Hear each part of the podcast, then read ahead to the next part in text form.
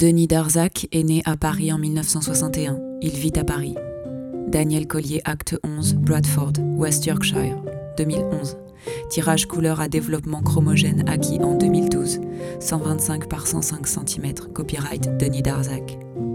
Après plusieurs séries où il confrontait des corps en action face à des environnements urbains et publics, nus, la chute, hyper, Denis Darzac prolonge sa démarche en se rapprochant de personnes en situation de handicap physique ou mental. Acte 2013. Il rencontre ses modèles dans différentes institutions françaises et nord-américaines et travaille en Grande-Bretagne avec un groupe de comédiens handicapés. Chaque image est mise en scène en collaboration avec le modèle qui peut choisir le lieu de prise de vue, ses vêtements et surtout son attitude.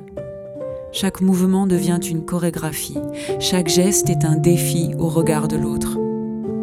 Les protagonistes du projet de Denis Darzac s'emparent pleinement de l'espace qui les entoure et bousculent les stéréotypes habituels sur le handicap, révélant des personnalités riches et singulières. Pascal Howell